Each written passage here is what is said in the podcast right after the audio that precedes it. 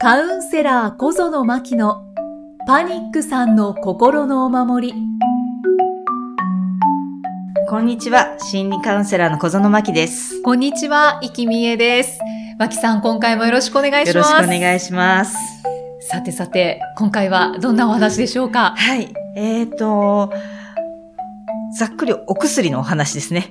お薬？うん。えーはい皆さん多分、皆さんでもないかな。半、でも半分ぐらいの方がおそらくパニックっぽくなって、あの、お医者さんにかかられてっていうふうにはなってると思うんですけども、そうすると、あの、大体カウンセリングにいらっしゃると、お薬をやめたいんですけど、みたいなご相談をね、受けるので、多いんですか？ですね。ん多いです。でもまあ実際私はこうお医者さんでもないし薬剤師でもないので、あの、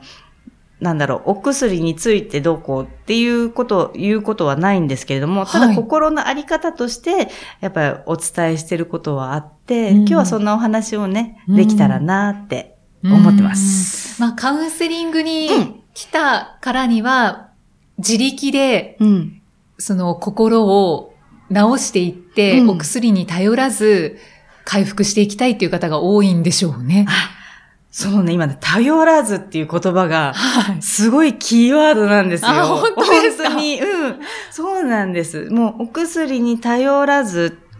生きた、あの、この先、行くことが、要は、元の自分にはい戻ること、なんだろう、健康な自分になることっていうふうに思って、やっぱり克服を目指していらっしゃる方はすごく多いんですね。うん、でも、あの、お薬もそうなんですけど、私よく、あの、カウンセリングで言うのが、人に頼りましょうねって話をするんですね。はい。パニックになって、こう、一時期ね、いろんな形でちょっと自分が困ったな、できないなってことが増えたりもするし、うんで、それ以前にも、あの、人に頼ることが結構苦手な方が、うんうん要は自分一人でこう頑張ってきちゃうはいはい。方が、こう、パニックになってる方って、やっぱ多くて、うん頼れない。そう、頼れないんですよね。そう、人に頼ることが、こう、あ、迷惑かけちゃうって思っちゃうのかな。そう、うんその気持ちわかりますね。イキさんもそんな感じあります。私もどちらかというとうん自己評価が低くて、うん頼れないっていうタイプなので、なんですね。行き過ぎたらきっと私もパニックになるのかもしれないですね。いや、でも、そもしなってもたまたまですから。そうですね。はい。そう。でね、人にだから頼る、あの、パニックになって初めて人に頼るを体験させてもらってる感じなんですよ。要は自分、あの、パニックになったら、こう、できなくなることって、やっぱりね、今までできてたことができなくなることが増えるので、うん、じゃあその分、強制的に人に頼らざるを得なくなるんですよねうんうん。そうですね。鬱になってもま、あの、また一緒で、あの、今まで頼ってこなかった人、頼ることを、がわからなかった人が、こう、ブレーカーが落ちて、やっぱり人に頼らざるを得ないうんうん環境になる。はい。で、もう、あえてそういう環境になって、わざわざ体がブレーカーを落としてくれたんだから、あの、人に、これを使ってね、いい機会だから、要は人生の中でいろんな宿題が出されてると思ったら、今ちょうど人に頼るっていう宿題が出されてるのがパニックとか鬱になってる状態。だからこそここで人に頼るっていうのをやっていきましょうねってはつすごく伝えているんですね。うんで、も、その頼るっていうものが一つポイントで、はい。私はその自分が困ってる時に頼るものが、人であろうと、お薬であろうと、何であろうと構わないと思ってるんですよ。要、は自分で、なんかこう、自分のね、感情がなんかどっかに傾いてしまって、すごくすごく辛い時に、ね、お薬もらってはい、少し、あの、助けてもらったりうんしたっていいんじゃないって。うん。その時期そうやって助けても、ね、それがお薬だろうが、ね、漢方だろうが、生体だろうが、ね、アロマだろうが、何でも、人だろうがね、うん。何でもいいから、頼っていいんじゃない？そのぐらい、あの、いろんなものを頼りながら、自分をもう一度、あの、頼るってことをね、体感しながらね、うん。あの、自分の足で自分のね、幸せになる道を、もう一度ね、こう模索しながらでいいので、歩んでいけばいいんじゃないかなって思ってるんですね。だから私は全然、あの、ね、あの、お薬やめたいんですっていうふうに相談を受けたときに、はい。え、まずな、なんでやめたいのかなっていう、やっぱりお話は聞きますけど、うん、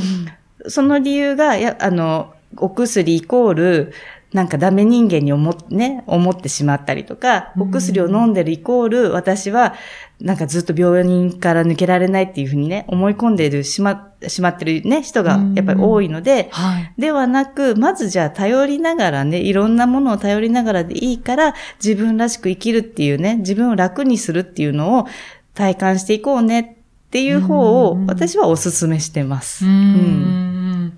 そうですね、うん、今言った理由もそうでしょうし、うん、なんか薬に依存し続けて、うん、これでずっと、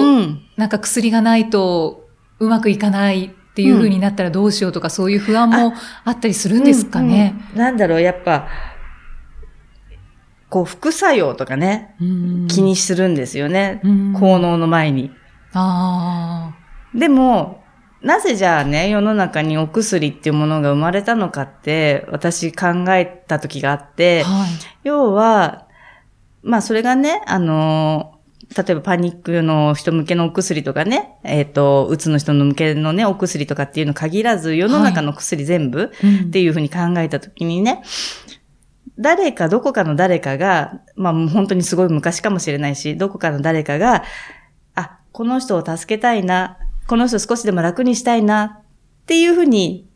開発されてきたものの、結晶としてお薬があると思ってるんですよ。そうですね。うん。ってことは、じゃあ今のね、現在の話をしたら、どこかのね、あの製薬会社の人たちが、その人たちの正義、ね、正しさのもとに、うん、あ、きっとこれを作ったら誰かが助かるかもしれない。誰かが救われるかもしれない。要はその人たちの愛なんですよね。うんうん、お薬って。はい。それを、あ、もしかしたら依存するかもしれないって思い込む必要はないんじゃないのかなって。それがほんのね、あの、ちょっとの期間かもしれないし、長い期間かもしれないし、それが対処療法って言われるものだったとしても、いいんじゃないのかなって。まずそこの愛じゃないけれども、そのね、どこかの製薬会社の人が作ったっていうことはきっとそういう理由なんだろうと、そその人たちの正義があるんだろうと。いう前提で考えたら、じゃあまずそこを頼って OK じゃないって。で、よく、あと、その先にね、あるお医者さんが私を、こう、たくさんね、薬を出して私を薬漬けにしてしまうんじゃないかっていうふうに、ね、思ったりとか、あと、薬をたくさん出すことによって、私で儲けてるんじゃないかってね、いう人とかね。まあ私も実際思ってた側なんですがそうなんですね。だけど、お医者さんはお医者さんで、お医者さんのやっぱり正義があったり、お医者さんの正しさがあって、きっと出すことによって目の前の患者さんが少しでも楽になるんじゃないかって。そういう前提で、まあ、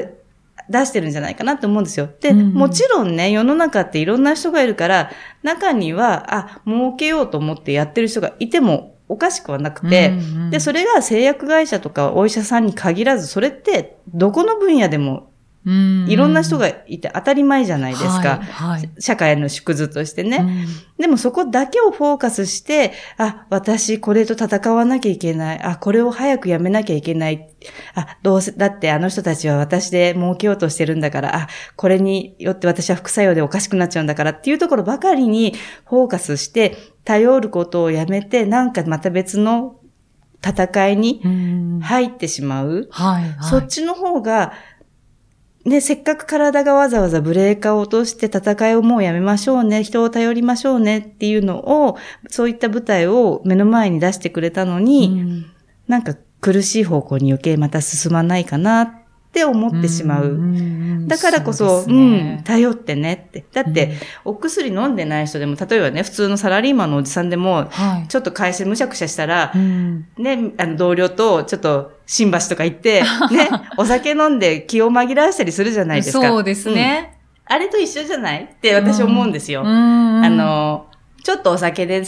ね、人間やってれば、ちょっと気を紛らわしたりとかね、したい時だってありますよね。あります。ね。はい。で、ちょっと自分を我を忘れて、ちょっとあの、ね、次の日二日酔いになるけれども、うんね、飲みたくなる時だってあるじゃないですか。ね。はめ外したいってなる時ありますね、うん、でもそれが人間なんですよね、うんうん。で、それで私いいと思ってるんです、うん、完璧な人間なんていなくて、その不完全だからこそ人間ってすごく愛おしい存在だし、あの、だからこそ支え合ってる存在だし、うん、でもそれが、だから、お薬っていう単体で見ると、ね、あの、なんだ、物質として見れてしまうけど、そこの裏側にはいろんな人たちが関わって、そこの結晶として出てくるだけだから、はい、じゃあ、それを使ってね、あの、何が悪いのかなって。うん。マキさんは、そういう考えにどうやって変化したんですか、うん、どうやって変化したんですかね？もう、薬飲んでみようと思って飲んだら、うん、意外にも楽になってっていう状態ですか？ではなく、あ、そうだ、そう思い出して、その今言われて、はい、あの、要は薬とか病気とか、そのパニックとかね、はい、と戦うことをもうやめたんですよ。今までは、あ、全部敵って思ってたんですよね。うん、敵だからやっつけなきゃ、みたいな、うん。でもそうではなくて、一回それを置いといて、そもそも私なんでじゃあ戦ったんだろうっていう、その、一歩前かな。自分がそもそもなぜそういうふうにしてたんだろうっていうところをちょっと見つめるように、心のね、あの、勉強してから見つめるようになって、はい。そこからなんですけど、そこを見つめたときに、あ、私楽に幸せに生きたかったんだって思ったんですよね。で、そこを見たときに、あ、楽に幸せに生きる。じゃあ今から楽しよう。うん、じゃあちょっと薬で一回楽になるんだったらそれでもいいんじゃない？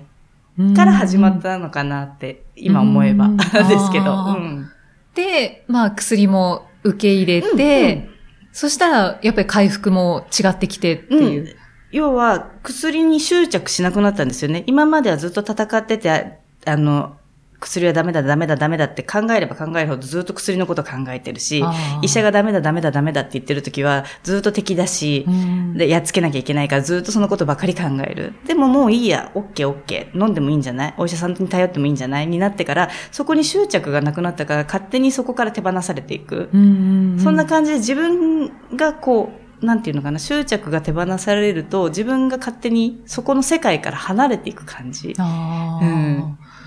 になってたかなって。その体験をしていただきたいですね。うん、本当もう戦わなくていいし、お薬とも戦わなくていいし、うん、ね、サラリーマンのおじさんだってビール飲んで、うさばらししてんだから一緒よって。サラリーマンのおじさんと一緒だったんですね。そう、一緒です。じゃあ、恥ずかしいことでも何でもなくて。何でもないです。うん、うん。もう何に助けてもらってもいい。もう自分をまず楽にして幸せにしてあげてほしいなって、そこの楽にして幸せになってるなっていう体感をしてもらえれば、もう勝手に手放されていくので。うんうん、いつの間にか。うん。うんうん、で、またそんで戻ったり、ね、上がったり下がったりするのは人間みんな一緒なので、はい、そこにこう執着する必要ありませんっていう。はい、じゃあ、お薬飲んでみましょう。ありがとうございます。いいえ、ありがとうございました。じゃあ、マキさんの情報を一つご紹介したいんですけれども、はい。マキさん、8月5日に、はい。セミナーをされるんですよね？あ、そうなんですね。もう2回目なんですけど、はい。そう、あの、それもね、私東京以外でやることがなく、あの、東京以外に行くことがほとんど今までなかったんですが、今年はちょっと、東京以外にも行ってみようかなと思って、福岡の方で、私を、え、私を生きるワンデーセミナーっていうのをやります。はい。うん、まあ、詳細はまた後日ブログなどでご紹介いただけるんですかね。ねはい、はいブログ、それからポッドキャストでは今ご紹介してますけど、うん、もう少し近くなったらまたご紹介できればいいですね。そうですね。はい。はい、楽しみにお待ちください。